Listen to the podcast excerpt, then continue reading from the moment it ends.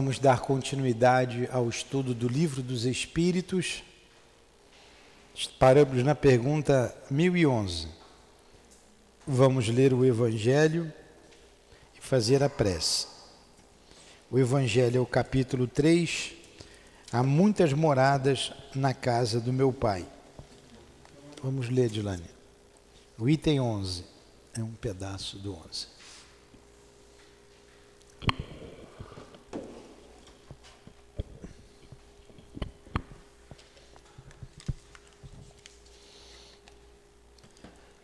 Na terra, as criaturas têm necessidade necessidade do mal para sentirem o bem, da noite para admirar a luz, da doença para apreciar a saúde. Nos mundos superiores, esses contrastes não são necessários. A eterna luz a eterna beleza, a eterna paz na, da alma. Proporcionam uma eterna alegria que não se turva nem com as angústias da vida material, nem com os contatos com os maus, que ali não têm acesso. Eis o que os espíritos humanos têm mais dificuldade para compreender. Ele foi criativo para pintar os tormentos do inferno, mas jamais pôde representar as alegrias do céu. E por que isso aconteceu? Porque sendo inferior, só passou, com, só passou por penas e misérias. Nunca entreviu as caridades celestes ele só pode falar daquilo que conhece. Porém, à medida que se eleva e se purifica, o horizonte se amplia e ele compreende o bem que está diante de si, como compreendeu o mal que ficou para trás. Muito bem. Faz a prece. Não, você pode Aqui nos unimos mais uma vez em Teu nome, Jesus, para estudar a doutrina espírita e hoje o livro dos Espíritos. Pedimos a Tua ajuda, o Teu amparo, a Tua permissão e a permissão de Deus para realizarmos esses estudos sobre as Suas bênçãos, sobre as bênçãos de Deus. E a permissão para invocarmos os nossos guias espirituais o nosso irmão altivo, com a direção, diretor da nossa casa, com toda a direção espiritual dessa casa de amor, bem como o nosso irmão André Luiz, o Leon Denis, Allan Kardec e o nosso patrono Eurípides Barçanufo. Em nome desses espíritos, da direção da nossa casa espiritual, da direção espiritual da nossa casa, em nome do amor, do nosso amor, iniciamos então estes estudos na manhã de hoje. Que assim seja.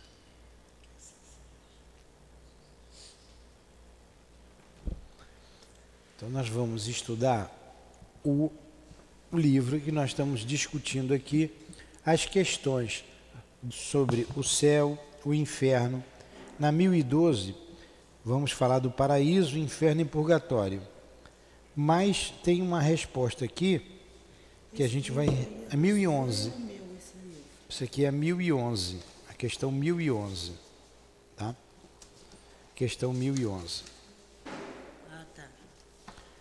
É, a leitura ali do Evangelho pertinente ao estudo de hoje. Então diz que o homem não pôde pintar as belezas do céu, porque a gente não teve acesso ainda. Mas a gente pinta com mestria o que é feio, o inferno, né? Esse inferno, que é um lugar doloroso. Eu acho que foi ontem, ontem de manhã, anteontem, alguém me perguntou aqui, vocês não estavam aqui? E já que ele falou do, da, da, da noite para observar a luz. É, esses, por que, que os espíritos se apresentam de preto? Esses espíritos inferiores, marrom, essas cores tão pesadas. Ah, vocês estavam aqui quando alguém perguntou isso? Ah, você estava. Aí a gente respondeu. Não é porque a, a, a cor que a gente usa aqui, estou de azul, ou podia estar tá de preto. É, foi de manhã, né? Não tem problema nenhum. É uma cor que a gente usa, a cor da roupa. É, Jesus mesmo, ele disse: Fazei, acendei a vossa luz. Nós fomos criados para sermos luzes. Como eles não conseguem ser luz, como eles não conseguem brilhar, eles se apagam. Por isso eles vêm de preto. São cores pesadas, chumbo, preto. É como que aparecem os espíritos elevados? Brilhando.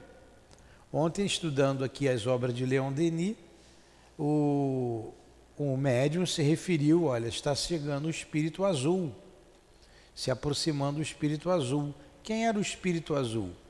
Era um dos guias de Leon Denis, além de Jerônimo de Praga, Joana d'Arc. Então ela vinha com uma cor azul, brilhante, né? assim que ela se apresentava. Outros, cor prata, um brilho, porque eles possuem, olha Jesus, ele se apresentou no seu esplendor para Paulo de Tarso, tanto que ele ficou cego, com aquela luz intensa que ele possuía. Nós fomos criados para luz. E como é que você se faz luz? Quando você trabalha no bem, quando você cumpre com seus deveres, se esses espíritos só pensam no mal, eles não acendem a luz dele. Eles não conseguem. Então eles são pesados. Por isso essas cores escuras. Entenderam? Porque é dele, ele não, não consegue, porque ele só pensa no mal. O pensamento dele não é um pensamento elevado, como é que ele vai brilhar? Imagine um espírito, a gente fala, um, um espírito das trevas brilhante. Não existe, ou é das trevas ou é brilhante. Ele é das trevas porque ele se fez trevas. E não porque é a natureza dele. A natureza dele não é essa. Ele é um filho de Deus. Ele é um projeto de um anjo, de um espírito puro. E o caminhar é individual. Tudo bem até aí? Entenderam essa, essa questão? Aí pergunta aqui na 1011. Lê a pergunta, Dilane. Não, estou sem livro. Pega o livro ali do lado.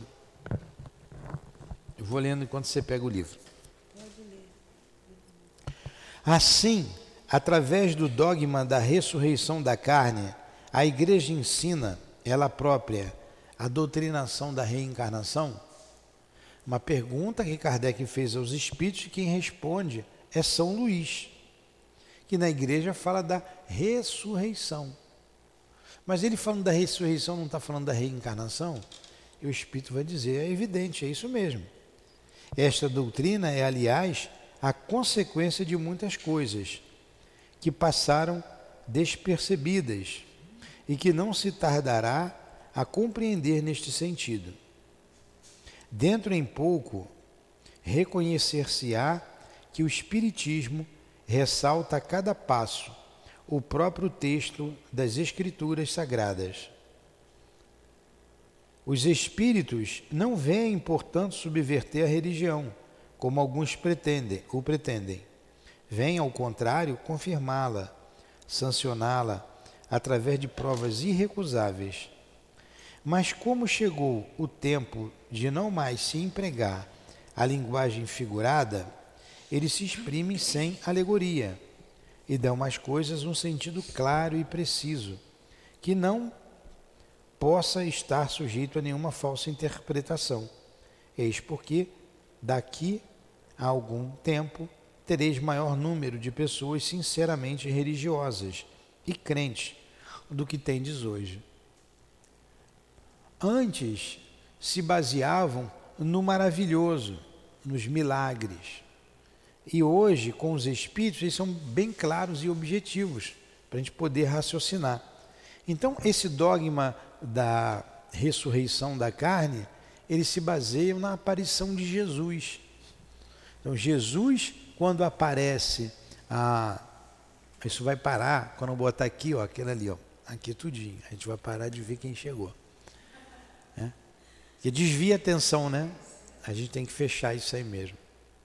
É, Jesus, quando aparece primeiro a Maria Madalena e depois aos outros, aí diz que Jesus ressurgiu dos mortos, não é? É a ressurreição da carne. Como Jesus era Deus, imediatamente ele tomou o corpo de carne. Tomou o corpo de carne. Mas na verdade, Jesus não tomou o corpo de carne. O corpo morreu, senão a lei seria diferente para Jesus. E também Jesus não era Deus. Os homens é que fizeram de Jesus o Deus. Ele não era Deus, ele era um homem. Um homem que se destacou dentre os outros homens. Então ele aparece ali com o seu perispírito, com o seu corpo espiritual. Não com seu corpo carnal. E assim se prega esse dogma que no último dia nós ressuscitaremos e seremos julgados no corpo de carne. Isso aí é um absurdo. A ideia dessa daí, que porque ele disse, o que, que ele disse aqui? Por, aí, por trás disso está a ideia da reencarnação. Reencarnar sim. Você vai reencarnar num outro corpo de carne. Então o dogma da ressurreição está falando da reencarnação. Porque quando você reencarna, você toma um outro corpo.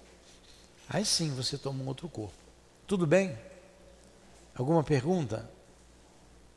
E ele disse mais: os espíritos não vieram subverter a religião, vieram dar razão a ela, continuidade. É porque o orgulho né, de alguns religiosos, né, o sectarismo de algumas religiões, não permite que essas ideias tão claras, tão objetivas, que são comprovadas através de, de é, testemunhos irrecusáveis, como ele disse aqui, da existência do Espírito, de que ninguém morre. E os Espíritos estão testificando isso aí. É, o que é uma região sectária? O que é o sectarismo? É uma palavra difícil, né? Às vezes eu tenho que falar difícil aqui para. O Divaldo uma vez disse assim: Eu gostei daquela palavra, pusilânime. Ele, o dia que eu puder falar, eu vou falar essa palavra. O dia que eu puder usar essa palavra, eu vou usar. Aí diz que numa palestra ele disse assim: Jesus, com seus lábios pusilânimes. Então, que são. O pusilânime é uma pessoa dúbia, né, que não tem firmeza no que fala. Ele usou que Jesus tinha os lábios pusilânimes. Usou errado. O sectarismo, olha aí o mestre querendo entrar aí. Pode vir é, é, é, é a separação, aqueles que separam. Você só, só, só será salvo aquele que pensa igual a mim. Só é meu amigo aquele que pensa igual a mim. Então, só vai ter o reino dos céus quem for católico. Fora da igreja não há salvação. Para o evangélico só vai ter o reino dos céus quem comungar da mesma religião que ele, não é? Tem um grupo aí que tem um número certo no céu. Ele sai distribuindo aqueles livrinhos e você tem que entrar para a religião dele, senão você não vai para o céu, não é isso? Então são sectários, são separatistas. Separatistas. E olha a visão da doutrina espírita. Malu, você acordou, Malu? Está acordada mesmo? Tem certeza com essa cara aí? Com a cama nas costas do jeito que você trouxe? Então você vê aqui a doutrina espírita dizendo: fora da caridade não há salvação. Que beleza, que, que coisa coerente. Você pode ser caridoso em qualquer religião, fora e acima de toda e qualquer religião. Né? Se não acreditar em Deus, vai faltar alguma coisa, mas não significa que você vai lá para o mármore do inferno porque não acreditou em Deus. Você foi uma pessoa boa, você vai desencarnar e você vai sofrer a consequência de não não ter acreditado em Deus. Mas o bem que você faz sempre vai pesar na balança. Né? Então ele disse aqui: não veio subverter a religião, e sim, por provas irrecusáveis, confirmá-la, sancioná-la. Dizer, o mundo espiritual existe, a vida continua. Alguma pergunta? Aí mais uma coisa que ele colocou aqui, o São Luís, ó. O Espiritismo ressalta a cada passo o próprio texto das Escrituras Sagradas. O Novo Testamento ele é todo reencarnacionista. É só uma questão de interpretação, de ponto de vista. Ponto de vista não, de interpretação. Porque a reencarnação está explícita ali do princípio ao fim. Desde a Gênese. Desde a Gênese. Quando Jesus, quando não é Jesus, aí é Moisés, né, que está no Antigo Testamento. Quando diz que Adão e Eva foram expulsos do paraíso. O que, que ele está falando? Está falando da encarnação de espíritos aqui na Terra. Espíritos que vieram de outro planeta e encarnaram aqui. Encarnaram ou reencarnaram?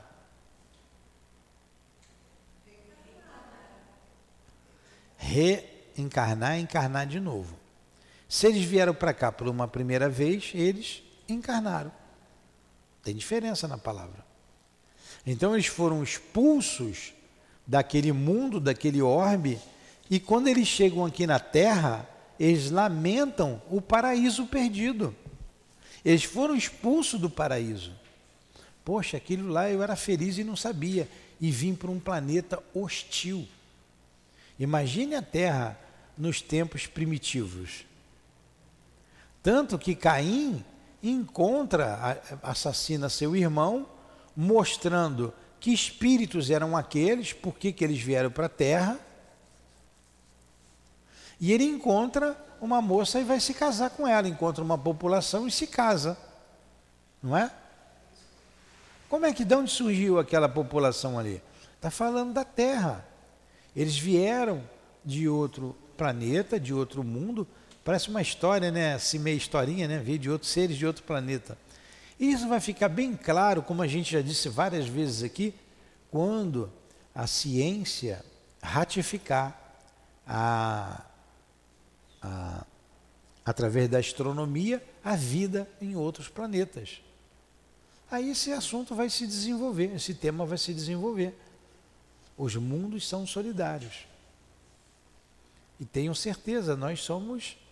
É, nós não estamos aqui, pode ser que tenha espírito aqui desde o princípio do planeta Terra, mas a maioria não é. A gente veio de outros, outros orbes. Somos exóticos aqui. Mas vamos lá, entenderam a resposta? Aí vem um comentário de Kardec, mais um comentário aqui sobre essa questão aí.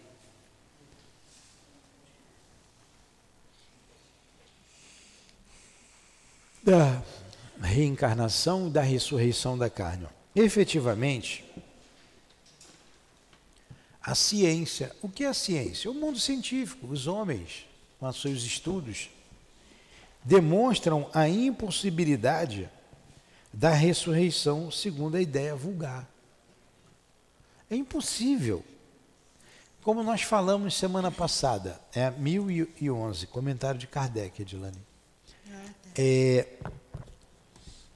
se vai ter a, a, o julgamento com a ressurreição da carne, e quem é quem é cremado? Aí pega as cinzas, espalha no mar. Os peixinhos vêm e come tudinho. Aí vem um cardume de peixe e come aquelas cinzas todas. Vão um pouquinho para cada para barriguinha de cada peixe. Ou que pega as cinzas e joga no vento. Ou planta uma árvore. Como é que aquilo vai se fazer corpo de novo? E sabendo, olha o que, que a ciência está dizendo, que o corpo é composto de gases. Todo mundo sabe disso, não precisa ser a ciência, a gente já sabe. De água. E que a mãe natureza absorve novamente os nutrientes do corpo físico.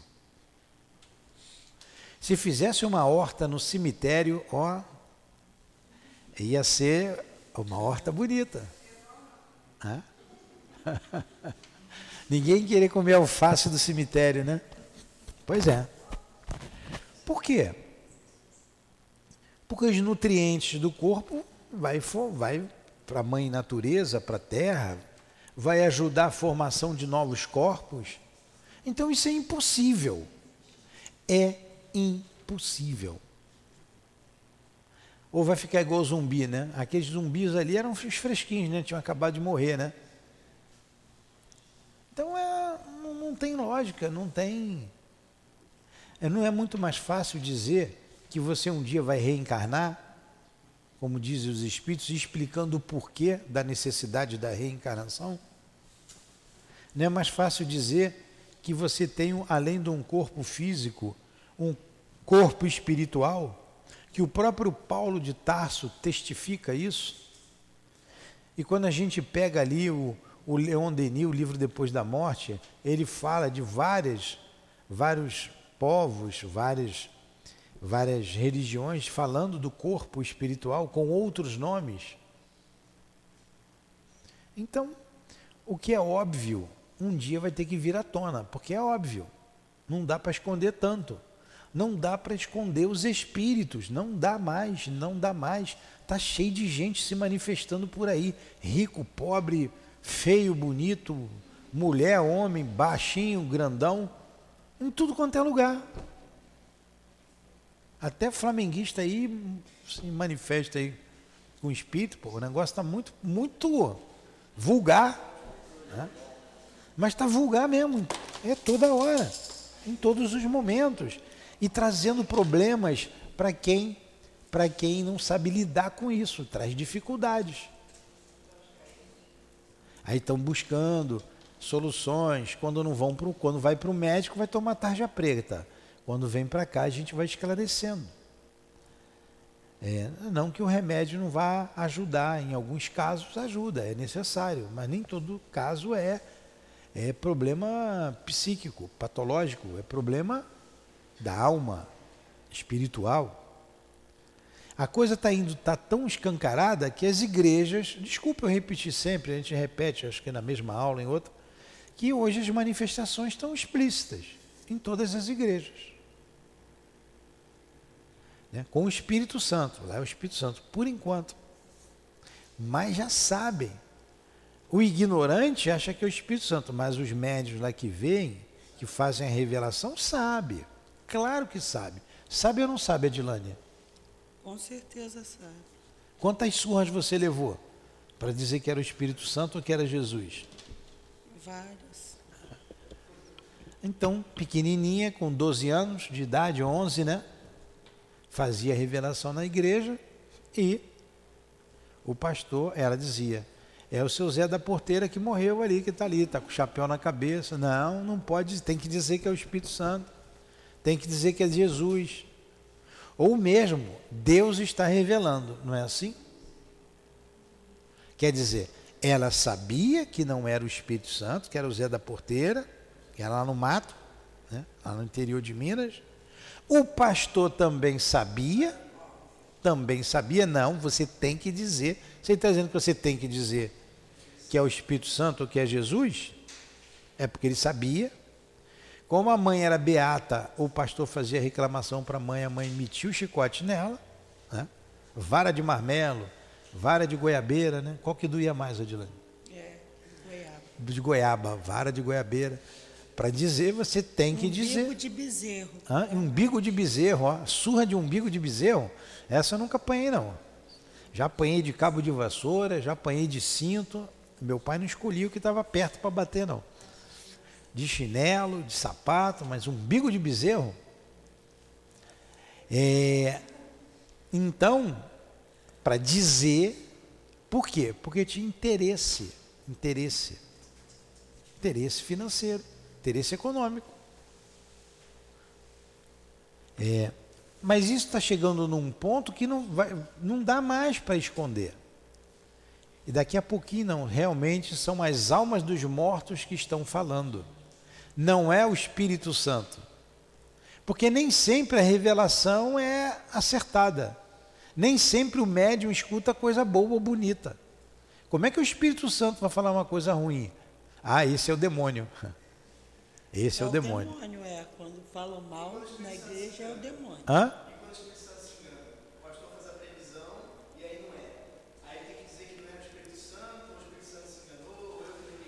É. é. Pois é. Então vai chegar uma hora, como já está chegando, que não vai dar mais para dizer que não é. Aí eles vão ter que estudar o livro dos médiuns. Vocês pensam que eles não estudam? Eles estudam. O pastor estuda. Ele vai ter que estudar o livro dos médios, ele vai ter que estudar o livro dos espíritos. Vai ter que conhecer. Vocês acham que esses grandes pastores aí não sabem? Os padres? Claro que sabe. Mas como tem interesse, né? Não ia fazer curso lá? Eles, então, eles vão fazer curso, eles vão para Jerusalém fazer. Pois é. Vamos lá. Então continua lendo aí, Edilane, por favor. Não, eu estou sem óculos. Vocês lembram lá do, daquele programa do Pantaleão? Que o óculos dele tinha uma, um esparadrapo aqui, eu vou ter que botar, porque ó, ele caiu aqui, eu não vi. Não dá, com um olho só não dá para ver. Está ali debaixo da cadeira de cima. Deixa eu pegar. Vai lendo aí, Adilane. Achei. Aonde está? Aí em cima, pode começar, não faz mal não. Efetivamente, Efetivamente é pior ler assim do que. Efetivamente, a ciência demonstra a impossibilidade da ressurreição, segundo a ideia vulgar. Seus despojos do corpo humano se conversassem homogêneos, embora fossem dispers, dispersados e reduzidos a, a pó, ainda se conceberia sua reunião em dado momento. Mas as coisas são não se passam assim. O corpo é formado de elementos diversos: oxigênio, hidrogênio, azoto, carbono, etc.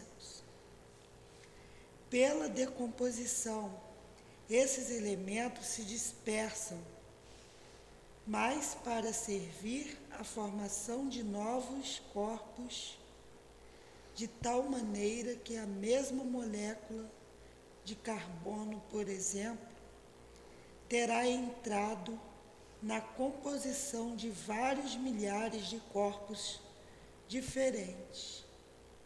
Falamos apenas dos corpos humanos, sem contar os de todos os animais, que talvez tal indivíduo tenha em seu corpo moléculas que tenham percebido aos homens primitivos. Pertencido. Pertencido. Que é o animalzinho, né? Que essa, essas mesmas moléculas orgânicas que observeis na vossa alimentação provém talvez do corpo de um outro indivíduo que conheceste e assim por diante, insistindo a matéria em qualidade de. Em quantidade definida. E suas transformações em quantidades indefinidas. Como cada um desses Como corpos, cada um desses corpos poderia reconstituir-se com os mesmos elementos? Pode ir. Há aí uma impossibilidade material. Não se pode, portanto, racionalmente admitir a ressurreição da carne senão como uma figura que simboliza o fenômeno da reencarnação. E então nada mais há que choque a razão, nada que esteja em contradição com os dados da ciência. Daí. Tá e aquele povo, eles, eles não sabiam bem, eles sabiam que podiam voltar, mas eles não sabiam como isso acontecia. Era uma ideia confusa. Somente os essênios sabiam disso com clareza. Os essênios eram os iniciados do povo judeu. O povão não sabia. Tanto que naquela passagem que Jesus pergunta: Que dizem os homens que eu sou? Eles respondem: uns que é João Batista, outros que é Elias, ou alguns dos profetas reencarnados. Olha a confusão que eles fazem. Eles fazem uma confusão. Como é que Jesus vai ser João Batista se eles foram contemporâneos? Se os dois conversaram, ah, então, olha, olha que confusão. João Batista tinha acabado de morrer, tinham cortado a cabeça dele. Como é que ele poderia ser João Batista? Então era uma ideia confusa sobre a reencarnação. Então essa palavra ressurreição, você dando essa acepção usada como reencarnação, aí está tudo certo. Porque voltamos a dizer, você toma um novo corpo. É um novo corpo que você toma. Você vai ter um novo corpo, mas não aquele que ficou no cemitério. Tudo bem, está bem claro? Tá bom, não quero ver, vou, vou ficar muito triste se eu pegar o rádio ou a televisão, hoje não tem mais rádio, né? Ou televisão também eu também não vejo, o WhatsApp e está lá um de vocês dando testemunho. Eu era espírita, agora me converti. Vou torcer o cabeça de vocês, botar o um nome ali na caixinha. Então, não tem como a pessoa dizer que se converteu depois de ouvir, de entender essas coisas todas. Não tem como voltar atrás. Dizer que não acredita no mundo espiritual, voltar a dizer que Jesus é Deus, né? não tem como. É retrocesso. Mas você vê alguns aí dizendo, não, eu era espírita, agora eu sou, me converti sou de Deus.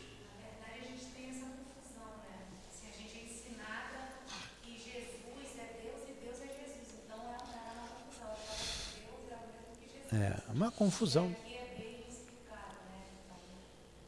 É.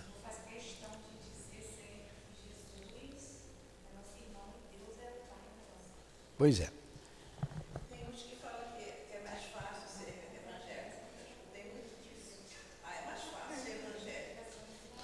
Vocês, vocês, olha, a gente aqui não canta, a gente não tem cantoria. Quantas pessoas querem aqui cantoria? Podia fazer um coro, um coral, nada disso, nada disso. Isso é coisa de igreja, não tem nada a ver com a igreja, nem, nem conta nem a favor. A gente tem a ver aqui com o nosso trabalho. Quando você começa a colocar algumas práticas, você começa a atrair espíritos que, que pensam daquela forma.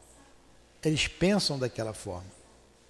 Aí você começa a atrair para aqui, começa a botar cantoria aqui, começa a atrair espírito de padre, começa a vir, começa a se imiscuir no, no meio do grupo. E começam os problemas. Da mesma, mesma forma que práticas é, umbandistas, ou práticas cadomblecistas, ou práticas é, eu não sei como é que chama o que aplica o jurei à religião, enfim. Messiânicas, não, não, não cabe aqui. Não cabe. A gente até bota lá uma musiquinha lá para as, para as mães, para elas entrarem ali no equilíbrio, mas vocês vejam como elas ficam, entram, umas entram em estado de êxtase. Senhor, então, naquele momento ali, ela está lá em cima, mas sai dali, chuta o rabo do cachorro, joga o gato do outro lado, se pisar no pé dela, ela xinga. Por quê?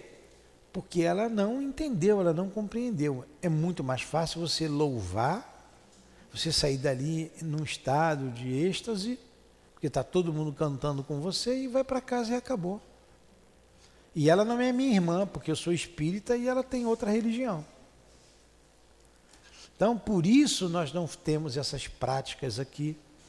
Te deixa ali 15 minutinhos, é mais do que o suficiente. Por mim, nem aquilo tinha. Mas a gente bota ali, fica ali 10, 15 minutinhos, 10 minutos, porque elas cantam, sossegam, aí bota a cabeça ali e vão embora. Você quer ver um, um dos problemas em que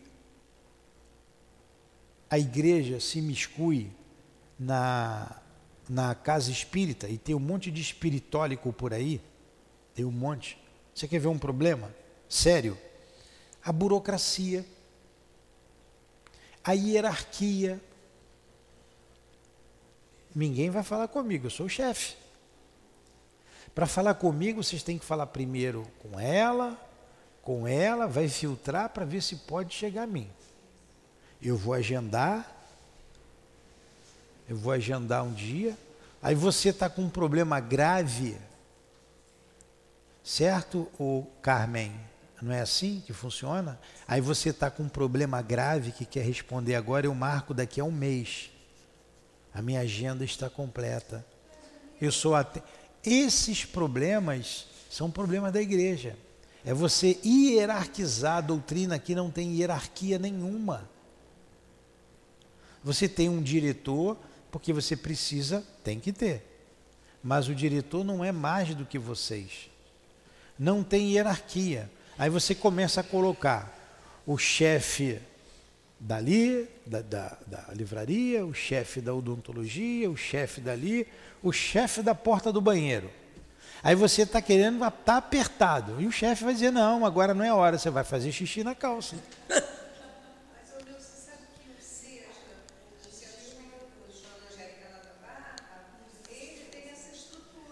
Tá, então eu não vou falar de centro nenhum, tá? Ainda mais que eu estou aqui falando ao vivo. Eu estou dizendo que a gente tem que ter cuidado.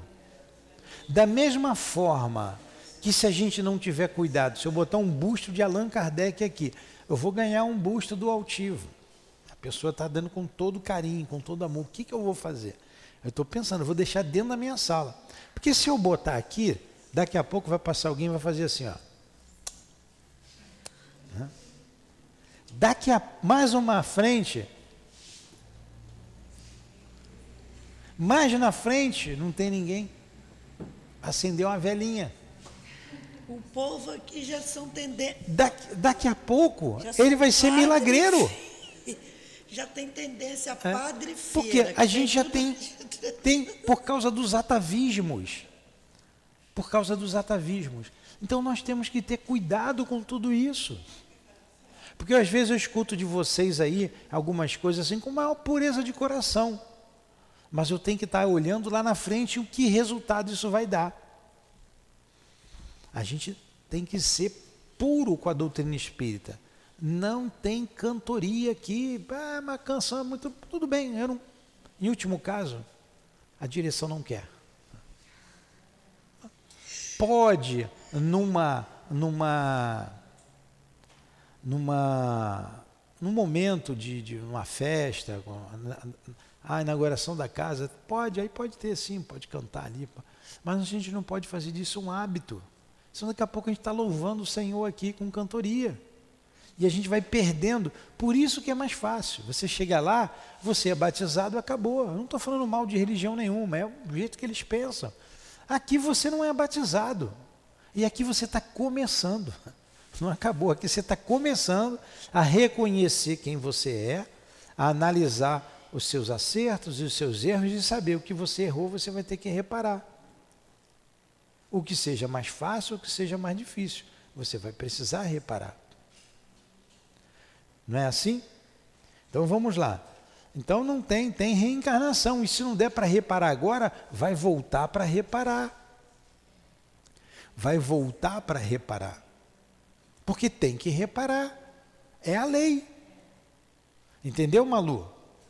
É mais fácil ou é mais difícil assim? É mais justo. É justo. E não é mais fácil. Mais fácil é você receber um, uma caneca d'água na cabeça e está batizado vai para o céu. Fala.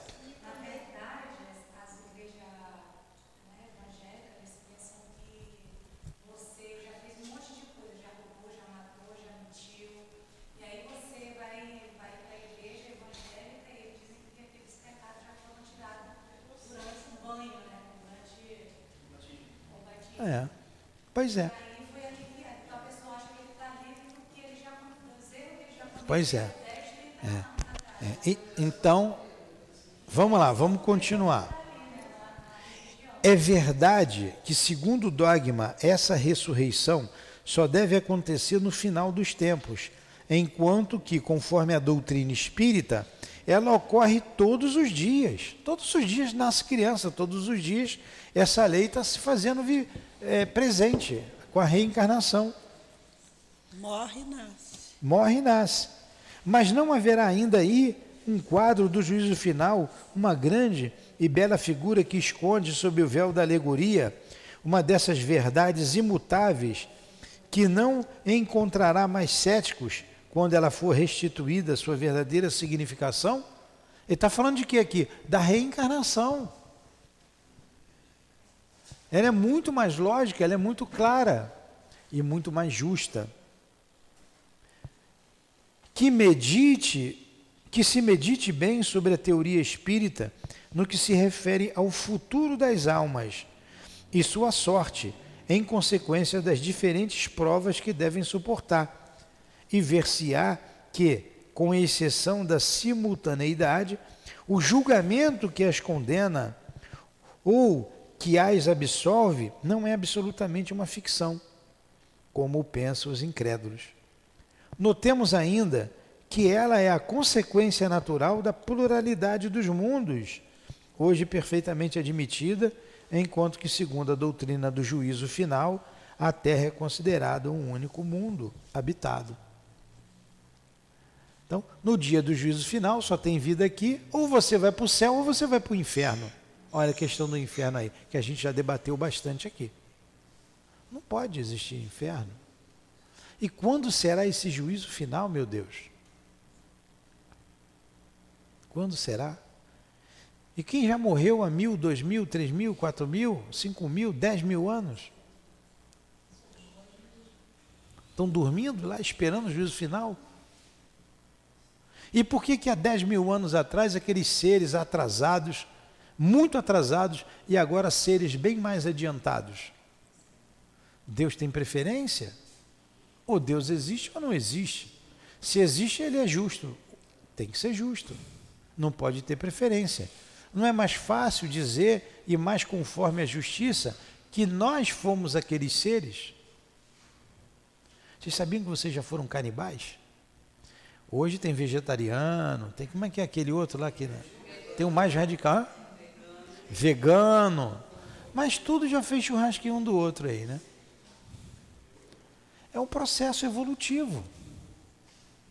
O mesmo espírito que veste roupagens carnais diferentes. Só isso. Vamos continuar. Nós já falamos bem sobre reencarnação lá atrás. Agora a questão do paraíso inferno e purgatório. Lê a pergunta, Dilane.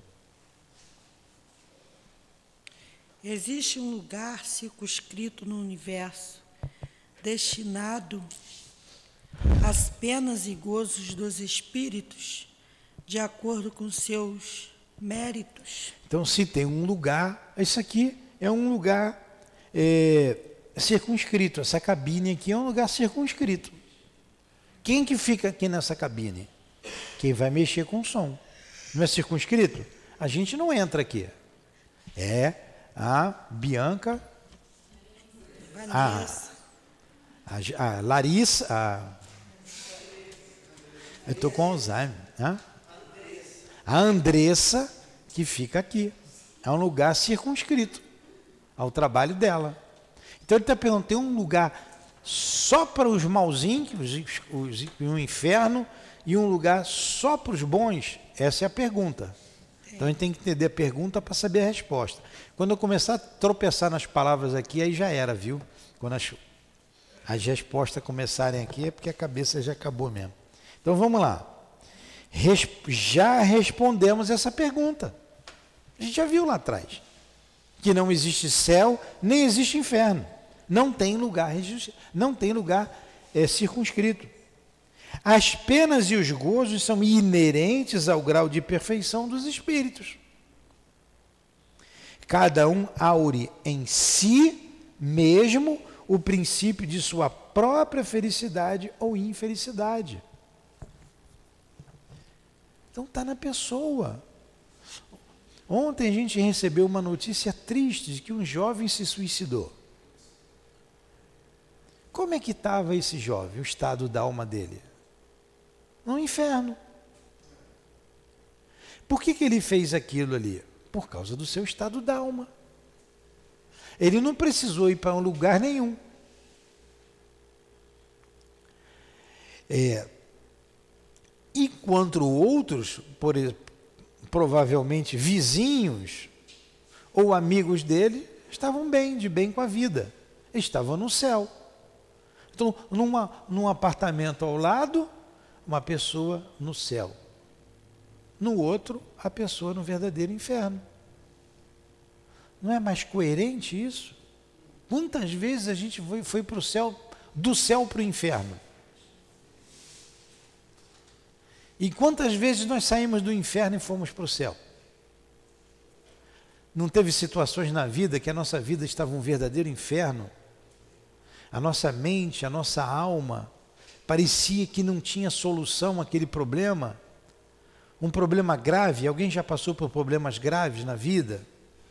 Problemas difíceis? Mas saímos. Saímos. E se alguém agora está com um problema difícil, vai vencer. Não se desespere, porque vai vencer, porque vai passar. Vai passar. Como tudo passa. As penas e os gozos são inerentes ao grau de perfeição dos espíritos. Cada um aura em si mesmo o princípio da própria felicidade ou infelicidade. E como eles estão por toda parte, nenhum lugar circunscrito ou fechado está destinado especialmente a uma ou outra coisa. Quanto aos espíritos encarnados, esses são mais ou menos felizes ou infelizes, conforme o mundo em que habitam. É mais ou menos adiantado. Como é que vivem os espíritos que moram aqui na Terra? Como vivemos os espíritos, na sua maioria, aqui no planeta Terra? O planeta Terra é um planeta de alegria, de felicidade, um planeta de amor? Não é. Então aqui vive um grupo de espíritos, né? estamos no mesmo patamar de luta, de dor, em expiação, em provas. Mas tem grupos de espíritos que estão em mundos melhores, em mundos mais felizes. Quando a gente olha para a própria Terra e vê espíritos como Chico, como o Dr. Bezerra de Menezes, e tantos outros espíritos, estamos falando de espíritos contemporâneos. Imagine um mundo, um planeta, um mundo que tem um espíritos somente dessa categoria, daí para cima. Pô, a gente gostaria de ir para lá, né? Mas será que a gente ia se sentir bem lá? Será que a gente ia ficar à vontade lá? Já foram em lugar chique que a gente não sabe nem como, como andar? Né? Não sabe, tem que ficar olhando o outro para ver o que, que o outro vai fazer para a gente não pagar mico. Vocês já foram? Né? É o que vai acontecer com a gente. O que, que eu vou o que, que eu estou fazendo aqui? Isso aqui não é meu lugar, não dá. Não dá. Vai chegar para um pagodeiro e chamar ele para vir para cá todos, toda sexta-feira, todo, todo sábado e domingo para cá. Ele vai chamar você de louco. Não dá, não tem. É a mesma coisa, não tem como a gente ir para um mundo desse, porque nós ainda não temos elevação suficiente, a gente não se adaptaria. A organização, a organização desses lugares. a gente ia querer fazer uma maldade, nem que seja uma pequenininha, né? Só para se sentir bem, né? Vamos lá. Subpergunta A. Vai, Adilane. Assim sendo o inferno e o paraíso não existiriam, tais como os homens os representam. Não é uma pergunta, lê de novo. Assim sendo o inferno e o paraíso não existiriam, tais como os homens os representam. Vou ler uma terceira vez. Assim sendo, o inferno e o paraíso não existiriam, tais como o homem os representa? Não tem diferença nenhuma. É uma pergunta. Ele resposta: são apenas figuras. É claro que não. Apenas figuras. Por toda parte há espíritos felizes e infelizes. Entretanto, como também já o dissemos, os espíritos de uma mesma ordem se reúnem por simpatia. Podem, porém, reunir-se onde quiserem, quando são perfeitos. Então, os espíritos bons vão a qualquer lugar. E como numa multidão passamos por pessoas indiferentes a elas e elas a nós, isso também mesmo se dá no mundo espiritual. Vivem no mesmo lugar, não coadunam das mesmas ideias, mas eles também se juntam por simpatias, por afinidades. Então, um grupo de espíritos que está aqui no SEAP. Aí nós elegemos o altivo, o nosso presidente. Quem é que está com o altivo? Um grupo que se simpatiza com as ideias da doutrina espírita. Então, amigos que desencarnaram, que muito ajudaram lá no, CEA, no, no CELD, muitos deles. A gente sempre fala aqui na Elvira, na Neuza, nas, na Cidinha, mas tem muitos outros. Tem a Lúcia Moreira, que a gente vai colocar o nome ali na, na que ela era dentista no nosso consultório. Tem o Paulo Cordeiro, tem o Nestor, tem o Argeu, tem o Dário, tem um montão que já morreu, que já desencarnou e que estavam sempre em torno do altivo, ajudando o altivo, trabalhadores da doutrina Está com ele. Ele tinha lá os guias dele que o, o, o, o assessoravam na direção da casa. Era o Baltazar, o doutor Erma, o Antônio de Aquino, o Leon Denis, o próprio Kardec estava sempre com ele. É óbvio que esses espíritos estão com ele, olha aí, se juntando por simpatias de ideias. Grupo, forma um grupo, forma uma família. E nós aqui estamos sendo amparados por eles, sendo inspirados por eles, direcionados por eles. Dá para ter dúvida de que eles são altamente disciplinadores? São disciplinados e disciplinadores. Vide o presidente da casa, anda nessa linha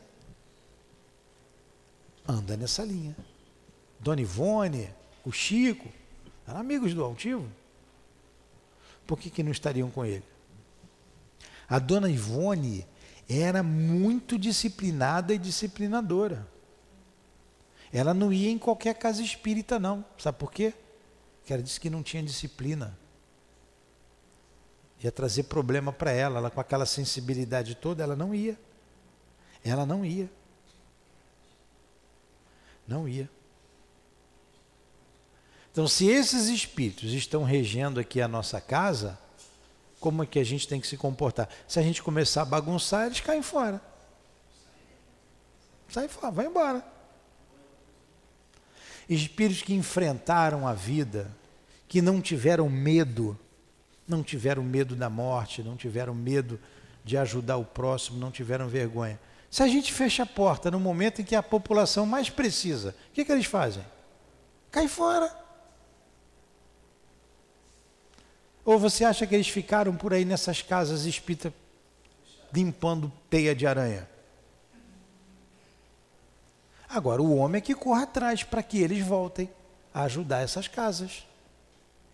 É o homem lá, os diretores, os trabalhadores que corram atrás, façam por onde, porque senão eles não vão.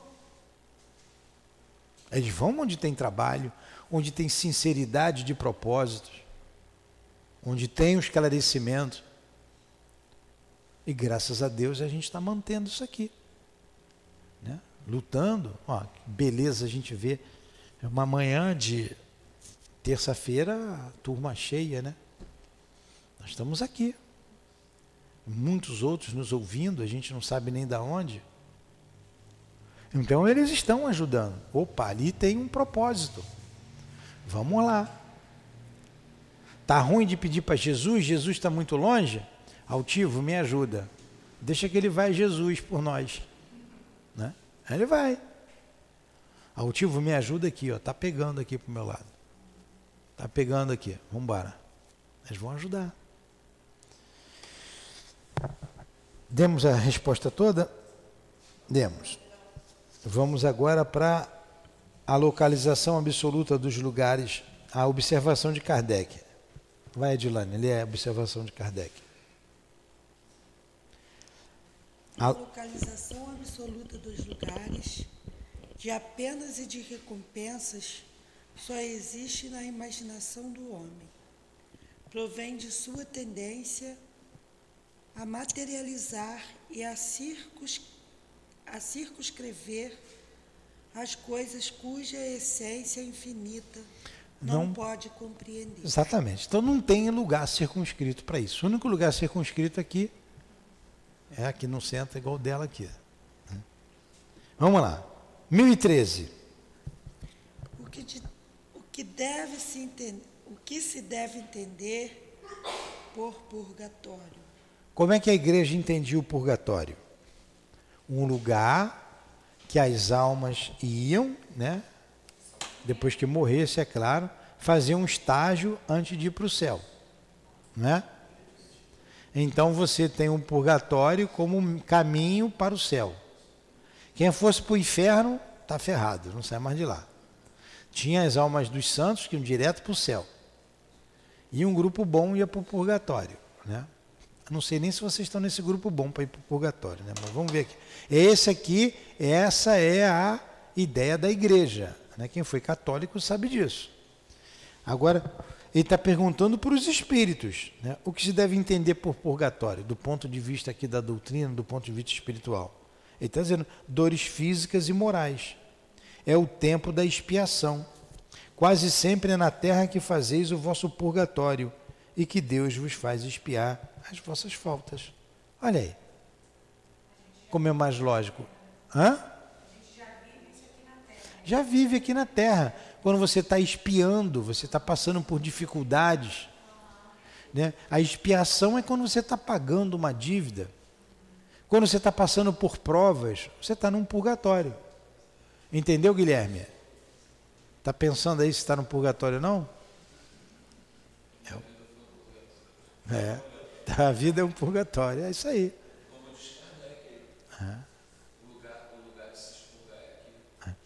Agora vocês já repararam como é bom a gente vir à casa espírita? Como a gente se sente bem aqui?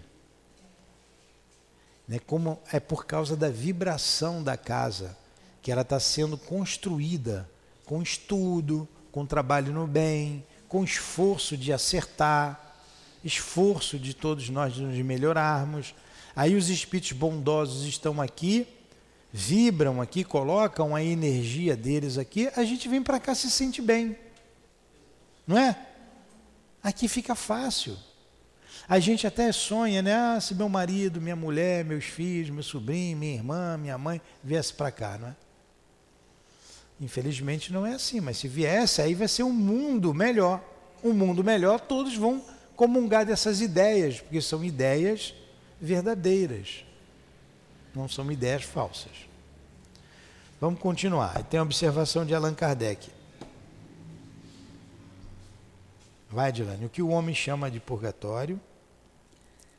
O que o homem chama de purgatório é igualmente uma figura pela qual se deve entender não um lugar determinado qualquer. Porém, o estado dos espíritos imperfeitos que se encontram em expiação, até atingirem a purificação completa, que deverá elevá-los à categoria dos espíritos virtuosos. Venturosos. É venturosos. Como esta, como esta purificação se opera nas diversas encarnações. O purgatório consiste nas provas da vida corporal. Ficou bem claro? Não, então nós não. estamos em purgatório. É, é, estamos em. Claro. Porque nós estamos em via de progresso. O nosso objetivo é o progresso. Estamos aqui no purgatório.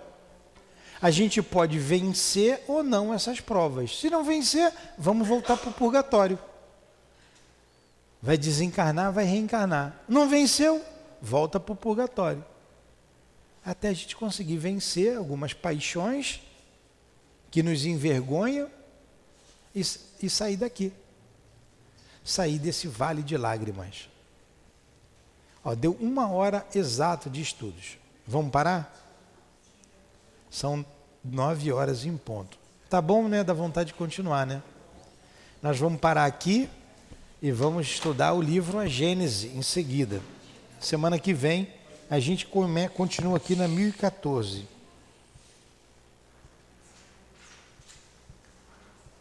Hoje que dia é? 29. 29 de março. Março vai até 31. 29. 30, 31. 1, 2, 3, 4, 5.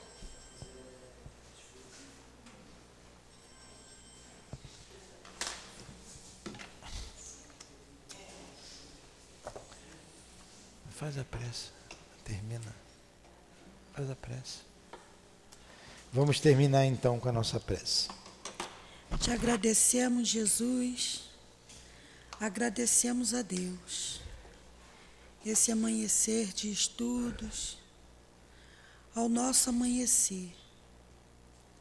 Agradecemos os espíritos, guia dessa casa, sou altivo, Dona Lurdinha as irmãs queridas.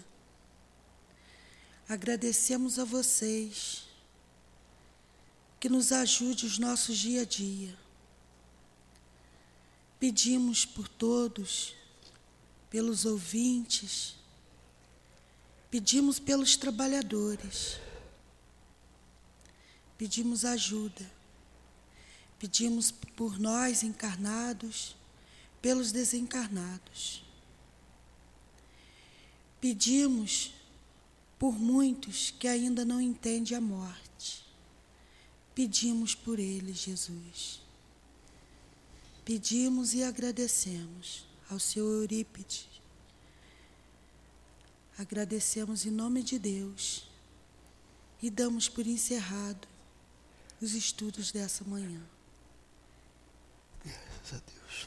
Em nome do amor, do amor que vibra nesta casa do amor desses guias, amigos e irmãos, do amor de Jesus Cristo, do amor de Deus acima de tudo, e também em nome do nosso amor, é que encerramos os estudos da manhã de hoje.